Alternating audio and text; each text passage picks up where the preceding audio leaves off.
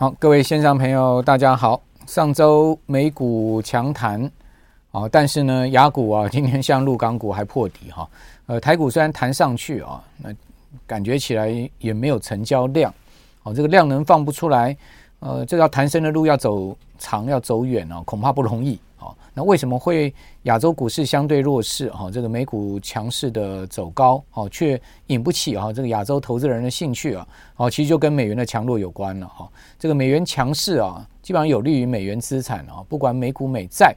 哦，那现阶段呢，强势美元符合美国的国家利益，哈，所以我觉得在这样情况之下，美元要走弱的几率不大，哦，那亚股啊，哦，受制于整个亚币的走弱，哈，其实弹升的空间应该有限，哦，就像今天我们的标题讲到说呢，哦，只要是一个强美元，哦，高利率，哦，那其实金融风暴，哈，这个全世界的金融的动荡，哈，应该就不会，哈，是。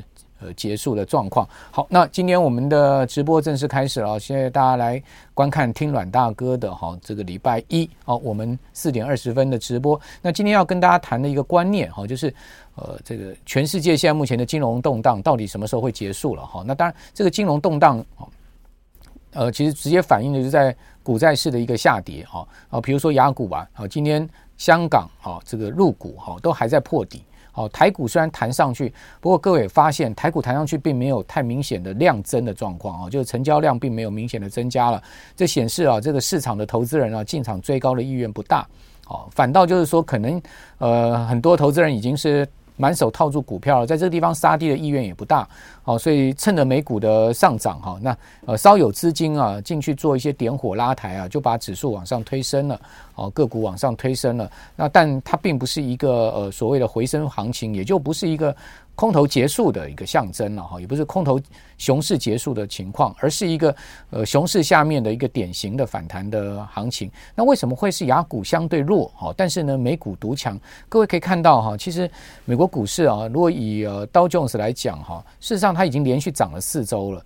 哦，道琼斯已经几乎要涨回年线了。好，但如果你可以看到台股啊，哦，今天上市柜指数也才好不容易站回了五日线跟十日线，哦，月线跟季线呢，根本是连摸都没摸到。哦，那要站回月线，哦，至少以加权指数来讲，它涨超过一个百分点以上，要站回季线呢，这个要涨的这个空间还更大了。哦，那但美股的道琼斯连涨四四周啊，这四周道琼斯已经涨了十几趴上去了。那为什么美股会相对强势，但雅股跟不上？其实我觉得最主要就是汇率了哈。那这个美元独强的情况之下，亚币独垂泪，好，亚币呃这个纷纷走贬的情势之下呢，那资金撤出。哦，那当然就引不起啊，这个雅股的投资人追价了哈。那为什么美元会走强啊？其实我今天先跟各位介绍一个美元的微笑理论。哦，这个微笑理论好像告诉大家啊，哦，不管是什么样的情况之下呢，哦，这个美元呢都是全世界呃大家争相要去持有的一个资产哦。这也是美国独天得天独厚哦一个很重要的利基了。哦，所以我常讲说，呃，美国的真正对全世界的掌控啊。哦，不在它的船坚炮利啊，哦，船坚炮利只是啊，它金融掌控的背后的后盾哦，它真正掌控是以美元为基础的呃美国的呃金融掌控力量哈，我们看到这个就是一个很标准的范例哈，就美元的微笑理论哦，这个微笑理论告诉你什么呢？它告诉你两端哦，一端呢是所谓的风险厌恶情绪哦，那另外一端呢就是呃这个经济强势增长的一个状况，好，也就是说不管是风强烈的风险厌恶，好厌恶，好，或者说呢，呃，经济增长，好，这两个情况之下，美元都会走强。唯一一个美元会走弱的呢，就是美国的经济啊出现呃衰退，好，或者说美国的经济出现疲弱，好，那这样的情况之下呢，美元才会走弱，好，所以如果有风险，啊，这个全世界不管地缘政治风险啊，各种金融风暴的风险啊，好，只要它持续存在。好，美元其实就有一定的支撑啊，呃，持续的强势的条件。那另外一方面呢，假设说美国的经济非常强势，诶，那资金也会跑到这个美美元为主的资产里面去，比如说跑到美债啦，啊，跑到美股去，好，所以也促使了这个美元相对强势。好，所以美国似乎这个得天独厚了。哦，经济情况呃不好，好，或者说呢有呃风险啊，那资资金会有一个避险的往美元的需求。那经济情况好，那那资金更往美元走。啊，唯独呢就是美国经济衰退，啊，美国经济持续的弱势，啊，那这样资金才会从这个美元流出啊，流到其他地方去。那么看到美国现在目前的经济有没有出现衰退？哦，还没有，因为最近公布出来第三季的 GDP 还超出预期了，二点六的增长。那第一季跟第二季虽然是微幅衰退，但是失业率并没有升高，所以呃，美国政府呢认为说这不叫做衰退，这叫只叫做一个技术性的一个呃经济的负增长，它并不是一个真正的衰退。所谓真正衰退啊，这个失业率要大幅的上升。哦，现在目前并没有看到这个状况。美国现在的就业情况是半个世纪以来最好的状况，现在失业率在三点五啊。好，这是五十年来最好的一个就业条件。那这这样就业条件下，连续两季度，哈，这个小幅的经济负增长，怎么叫衰退呢？哦，那第三季，哦，GDP 马上不就恢复正值了吗？哦，第三季的 GDP 不就二点六的一个增长了吗？哦，所以美国经济并没有衰退，并没有很明显的哈这个持续要大幅走弱的一个情况。那在这样情况之下，哦，全世界也有其他的这个所谓的风险因子，哦，比如说地缘政治风险，哦，欧陆有战争，哦，那亚洲也有地缘政治风险，看到。呃，这个北韩不断的频频射飞弹，啊，这个军演，啊，那我现在今天，呃，韩美哈也出这个一个大规模的军演，啊，似乎双边对峙的一个情势非常的呃紧张跟激烈。另外呢，你可以看到台海其实也有所谓的这个呃地缘政治风险，好，所以全世界各地方啊都有这个地缘政治风险，再加上呢，好有能源危机，好，这个欧洲的呃冬天。哦，是不是会造成更严重的能源危机呢？哦，包括呃，各位可以看到，就是在经济方面，哈，这个全世界哦，除了美国以外，似乎每个地方都笼罩了这个经济的阴霾，哈，好像一副要衰退，哈，经济要往下掉的状况。好，所以在呃风险厌恶的情绪之下，哎，这资金呢，呃，势必往美元避险嘛。好，那美国还没有经济衰退嘛？好，所以还可以撑嘛。好，就变成这样的一个情绪。好，那直到说呢，我们可以看到，如果美国经济开始出现衰退了，比如说明年某个时间点，现在市场一般预估，好，这个明年某个时间点，美国经济可能出现衰退。好，那资金呢，就有可能从美美元流出啊，哦，走回了这个我们刚刚讲说这些。呃，货币贬值比较多的国家，啊啊，那重重新使得这些货币升值，啊，不过这个可能是明年的事情。那等美美国经济衰退告一段落之后，美国经济要开始出现大幅增长，那这资金又流回美国去了，哦，所以美国得天独厚啊，哦，这个用呃一个最强势的全世界的货币哈，就美元，好来掌控全世界的经济跟金融的脉动，好，这个叫做美元理论。好，那呃我们可以看到现阶段哈。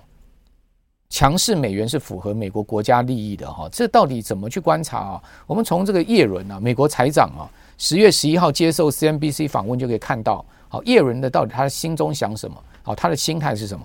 他被问到说啊，这个全世界各国当局啊，这个好像要联手抑制美元升值的一个走势的可能性的时候，叶伦说了，他说呢，这由市场决定的美元价值啊，符合美国的利益。也就是说呢，哎呀，大家不要乱猜啊，这个美国的。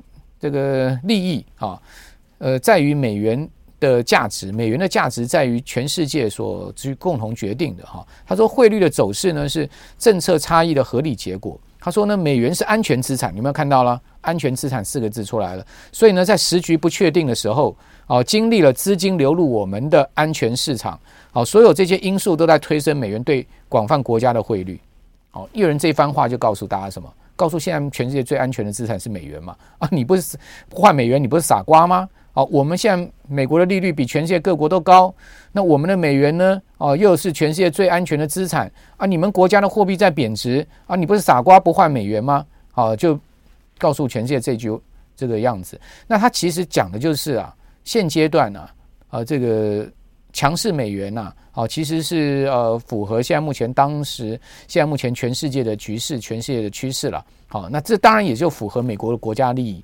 为什么符合美国国家利益呢？因为各位发现哈，其实强势美元就足以去支撑美国的呃金融资产。啊，比如说你今天买美股吧，你今天买美债吧，好，你都要用美元哦去呃计价的嘛，哦，你都要换成美元去买这些资产的嘛。那你把你的钱。换成美元去买美股，去买美债，哎，这个不就是支撑了这个美元呃计价的金融资产的价格吗？那这难道不符合美美国的利益吗？当然符合美国的利益嘛。那再加上强势美元有有利于去压低原物料的价格，那这个更符合美国的利益。美国现在不就很头痛通货膨胀的问题吗？哦，不很头痛这个原物料价格高涨的问题吗？所以当然现在目前呢、呃，强势美元是符合美国国家利益的，也就是说，耶伦现在心中所讲的就是强势美元。所以你其他国家货币你不能比我强，好，我再怎么样我都要比你强。所以大家发现今年全世界哈比美元强的只有一个货币，就是俄罗斯的这个卢布。哈，俄 俄罗斯跟美国现在在对着干嘛？当然它的货币要比美国强嘛。好，大家可以看到今年俄罗斯的卢布对美元是升值啊，达到百分之二十的啊。那另外呢，这个。比美元弱的货币是一缸子哈，比如说最弱的就是日元，大家看到日元贬值超过百分之二十。好，另外在呃这个韩元的这个贬值幅度也很大哈，百分之十六。好，那另外纽币的贬值幅度也不小，大概差不多百分之十五左右哈。新台币哈也贬了百分之十四。好，另外英镑的贬幅呢接近百分之十四。好，那还有呢南非币啦，哦这个泰铢啦，人民币啦，哦这个贬幅都在百分之十。超过了哈，大概百分之十一、十二这样的一个幅度，所以大家可以看到，今年呢，这个非美货币是全面对美元大贬值，好，动辄一成起跳了哈。好，那日银啊，哦，看到日元这样贬哈，贬到了这一波低点在一一百五十二块附近哈，这是三十二年的低点哈。日银终于是呃坐不住了哈，日银呢第二次进场干预哈，这个日本央行也就是日银啊，九月底啊进次进场做了第一次二十四年来首次的这个日元干预行动，市场预估当时大概一天哦就投入了两百亿美金之多啊，这是一个非常大的一个数字哈。那日银呢又在十月二十一号哈，这个日元贬破一百五十之后呢，哦再次进场干预，那这一次市场预估投入的金额更巨大。哦，连续两天大概投了这个将近三百六十亿美金。好、哦，那日本的财务大臣呢，就是财长了哈，这个呃铃木俊一。好、哦，之后呢，他公开出来讲是说呢，他说，哎，我们这一次的干预行动啊，哦，是跟美国协调一致的哦，也就是说，不是我们日本单独的行动啊，是由美国在背后支持的。结果叶伦啊，马上。否认了这个说法，也就是说，立刻打脸了这个日本的财务大臣呢，好，铃木俊一的一个说法，也就是说呢，没这回事，哈，是你自己单独干预的，哈，这个跟我们没关，好，虽然叶伦没有这样直接讲，但是他的讲话非常的呃明白的就告诉了世人说呢，诶，这个其实日本单独行动，我们美国是没有参与的，哈，那这又说明了什么？就是说明了美国希望啊这个强势美元的一个持续下去嘛，因为日元如果转强了，诶，这个呃美元。就会被撬动嘛，好，相对它要强势的地位就可能不保嘛，因为大家知道这个美元指数 DXY 啊，哦，它是呃美元对一一篮子的货币，这个六种货币，其中呢最主要就是欧元、英镑、日元这几种货币。好，假设呢日元走强带动了英镑好跟欧元的走强的话，那美元就不要混了嘛。所以叶人当然否认这个说法哈，这个否认日本财长这个说法。那日本财长为什么要这样说？就告诉大家了，日本单一。一己之力是无法撼动日元，他只能短暂的去干预，哦，他长期他没有办法一直打出这么大的一个子弹哈，去干预日元，所以他希望哦，这个美国能跟他协调一致的进场干预，但是呢，这个希望根本就是白搭嘛，好，就马上被叶人打脸，因为他呃叶人，美国现在心中所想就是强势美元，我怎么会去跟你日本配合啊？这个联手去干预弱势的日元嘛？好，大家看到。日本的状况现在可以可以讲很惨了哈，好，一方面通货膨胀哈，以及来到了一九八五年来的相对高水平，大家可以看到，现在目前日本的 CPI 啊年增率已经到三趴了，这是远远超过日银的目标区的两趴的上限了，哦，但是呢，超过两趴上限，哦，这个日银还坚持大宽松，哦，不撤退，哦，这个死守 YCC 直率曲线，哦，这个到底是呃什么样的一个意味呢？这等下我跟各位报告哈，这个我们先看到。现在日本人可能很苦啊，哈！大家看到日日日本现在的这个汇价大贬的情况之下呢，通货膨胀又持续上升，哦，现在通膨已经来到三趴。这个三趴，大家看到我这边画一条线过来哈，它就大概就是呃一九八五年，哈，这个日本大破大泡沫以来的哈，这个呃大家看到最最高的一个相对的水平了，哈，也就是说三趴这个地方，哦，都都是一个相对高水平，而达到三趴啊，大家可以看到，日本后面就是经济衰退啊。你可以看到这个这个地方经济衰退，这边又是一次经济衰退，所以也就是说三趴其实日本就受不了哦。那所以日银的上限哦定在两趴是有它一定的这个上限条件的嘛。好，但是呢现在目前是突破了哦，突破日银还不松口哦，还不撤宽松哦。为什么不能撤宽松呢？因为它撤不了宽松，它要撤宽松的话，它后面的金融风暴更大哈。那我们看到呃。日元贬值，哦，也不能讲说有百害无一利。它唯一的一利是什么？它唯一的就是日本的出口还能可以维持增长。好，大家看到最新一个月哈，就九月日本的出口啊，哦，它的增长幅度是百分之二十八点九，这相当不错啊，将近三成的一个出口增长啊。而且它今年的这个呃，从四月以来的增长率是持续在往上升的。好，那大家看到，虽然说这个出口增长哈，但是贸易啊却出现了差不多一年之久的一个逆差了啊。呃，日元日日本现在贸贸易逆差是越来越严重。啊，也就是说呢，出口增长、进口增长的情况更明显。好，进出口贸易呢出现米不平的状况，出现贸易逆差。这个贸易逆差啊，其实对日本的 GDP 的增长是非常不利的哈。同时呢，也不利于啊，就是说呃守住日元汇价的哈。因为当你一个国家出现贸易逆差的时候呢，你的这个资金势必要外流的哈。那你看到日本呢这个贸易逆差这个柱状图啊是越来越长了，就代表它的贸易逆差的这个情况是越来越恶化。哦，最新一个月贸易逆差超过两兆日元哈。所以出口增长有没有用？白搭，好，又是一句话叫白搭。出口增长根本没用，哈，这个弱势的日元促使的这个出口增长，日本呢反倒是出现了持续严重的贸易逆差。那至于说日本老百姓要更苦啊，好，大家看到这个是日本的薪资增长，它的薪资有没有增长？有，好，最新一个月它的薪资增长率是一点七趴，哦，但是呢，它的实质薪资增长是负的一点七趴，也就是说薪资有增长。哦，但是呢，实质薪资增长是负的，将近快两，呃，这个百分之两个百百分点啊。那原因是什么呢？原因是因为它的这个通货膨胀哈是三趴嘛。哦，你的薪资增长赶不上通货膨胀，所以你的实质薪资是负增长。哦，亚洲有很多国家都是这样子一个状况。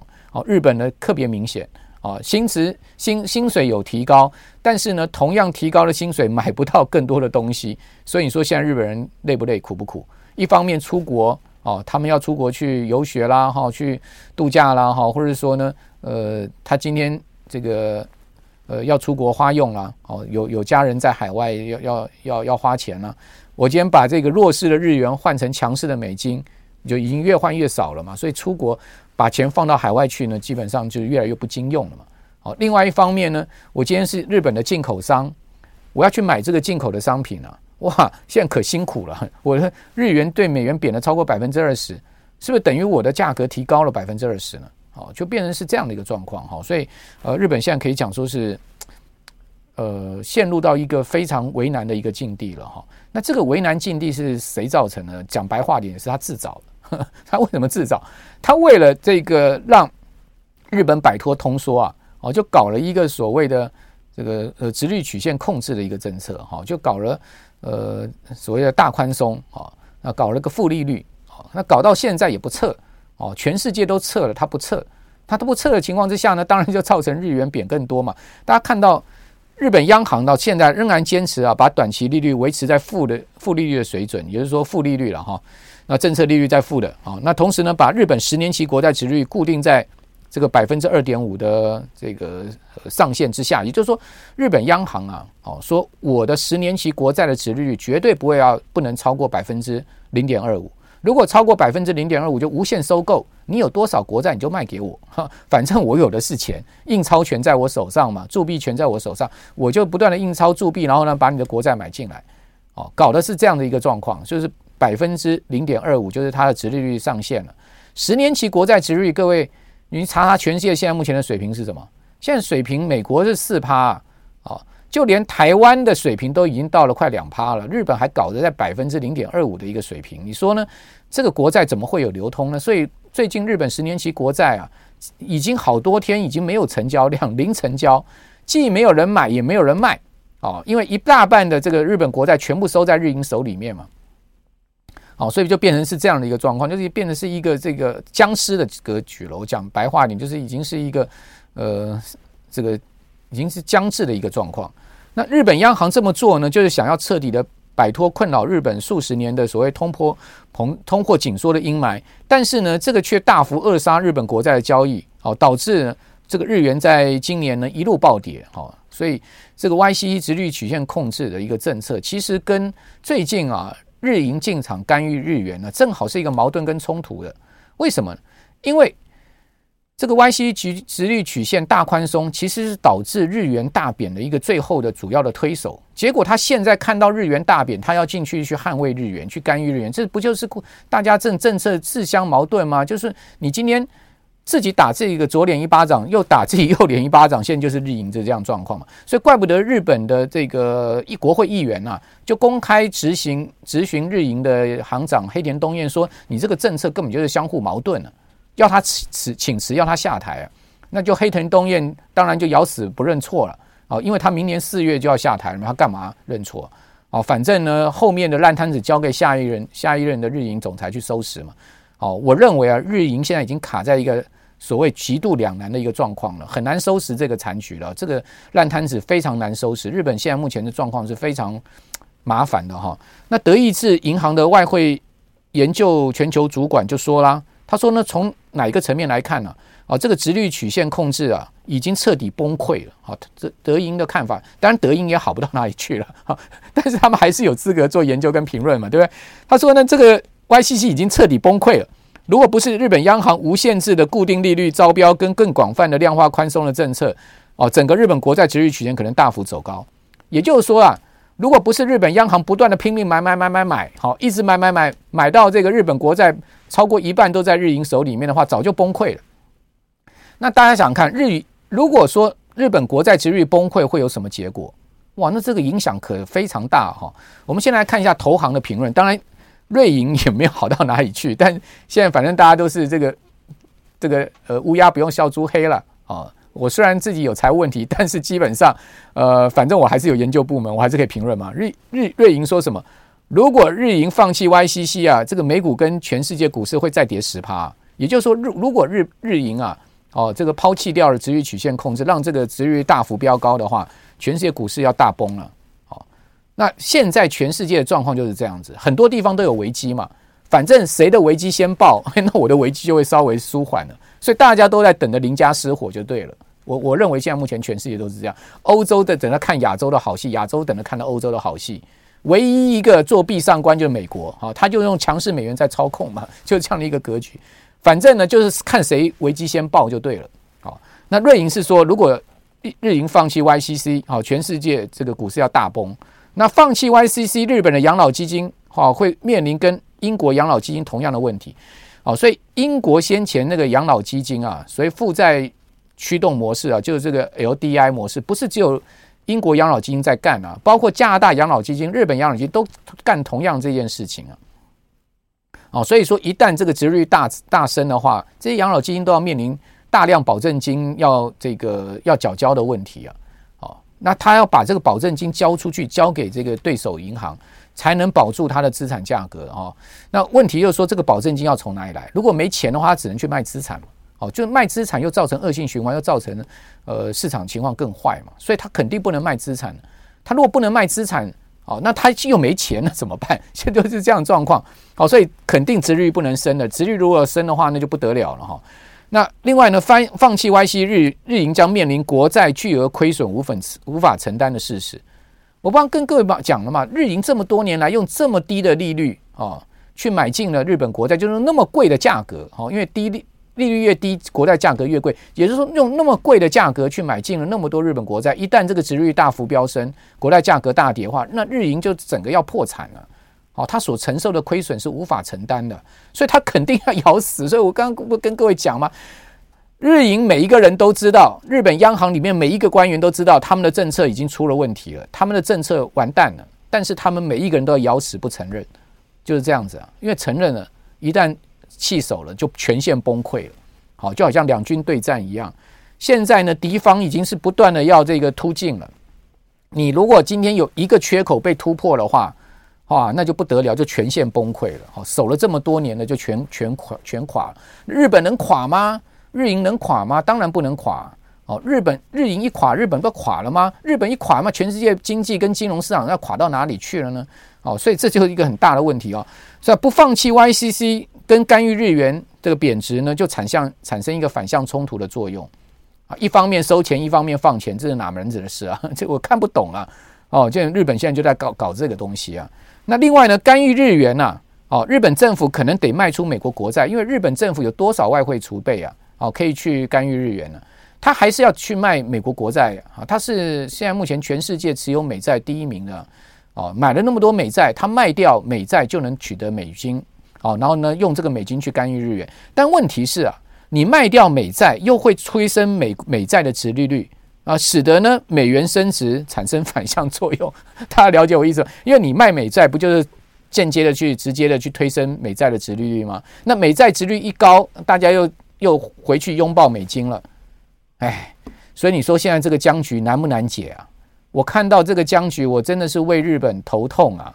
啊，为他们捏一把冷汗，不是捏一把冷汗，就是捏十把冷汗了，应该这样讲。你这个僵局怎么解啊？啊，你今天搞了这么大的窟窿，你怎么去把它弭弭平跟善后啊？哦，这真的是一个两难了哈。那回到台湾，啊，台湾的中央银行啊，升息两次啊，升息三次，升两码。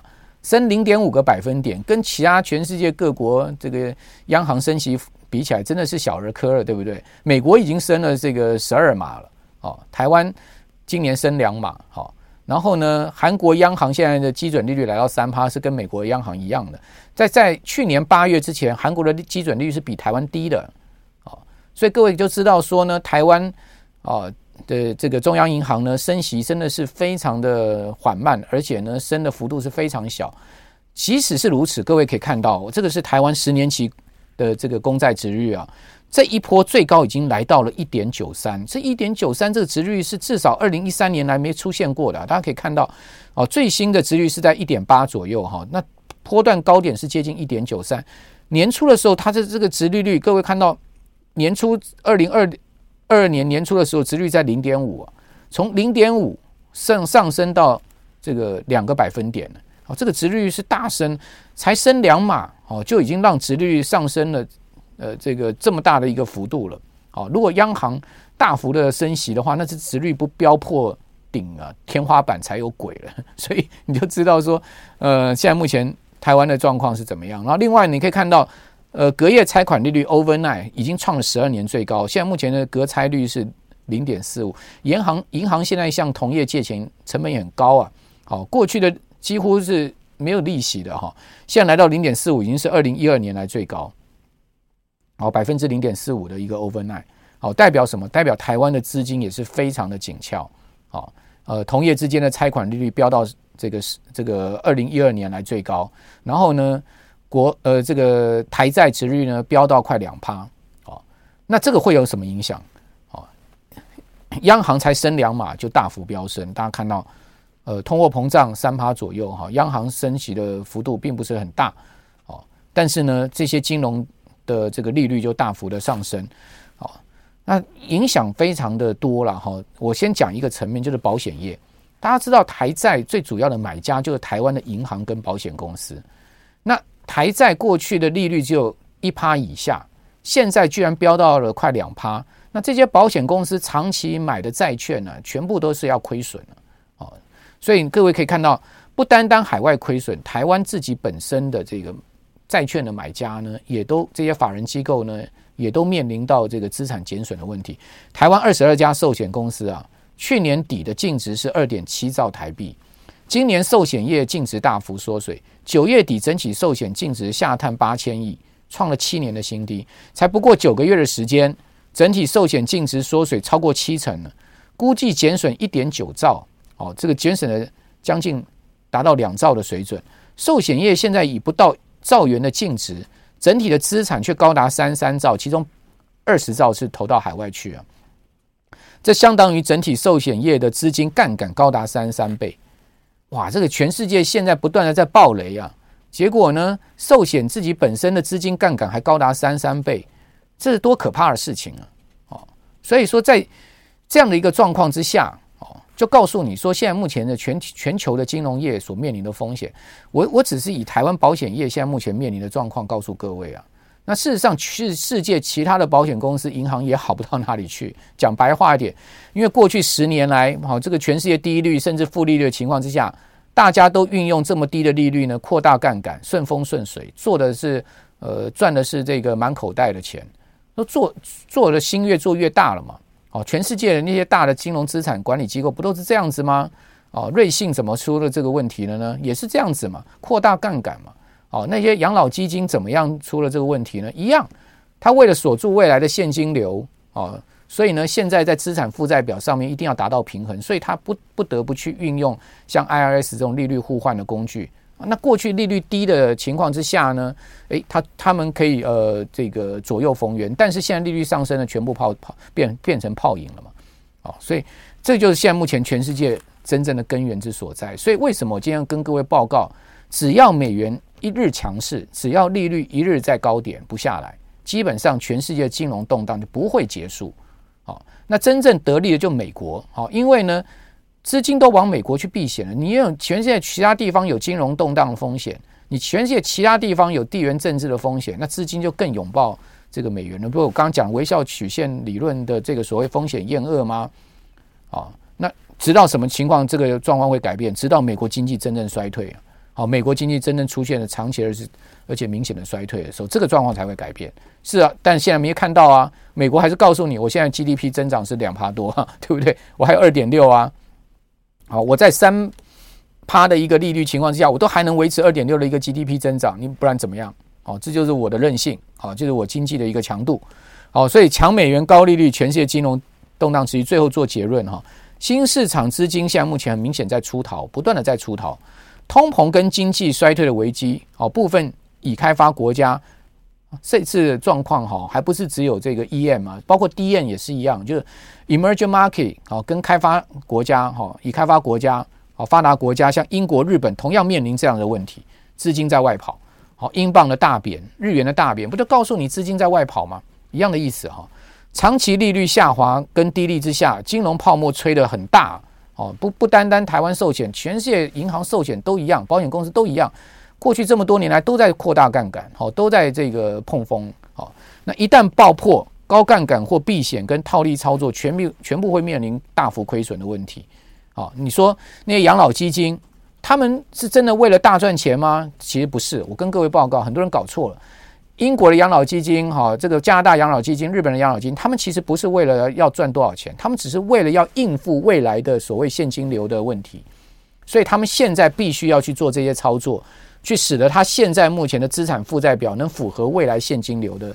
的状况，他要把它折现回来，而这个折现回来的一个过程之中呢，他就必须要运用很多的衍生性金融商品去做这些有具有杠杆哈，或者是说呢具有风险的事情。他也是被逼的，未来要帮他这个呃这些要领退休金的人筹筹得这个退休金的来源嘛，也是这样子。所以他们并不是为了要赚大钱，而是他们必须要去锁定这个所谓的未来未来现金流的风险，而导致了他们去做了这些事情之后呢。现在利率大幅上升之后，这个保证金的问题，好，所以这个高有的是当然是很投机了哈，去做高杠杆的这些问题，然后就因为过去太好做了，心越做越大了。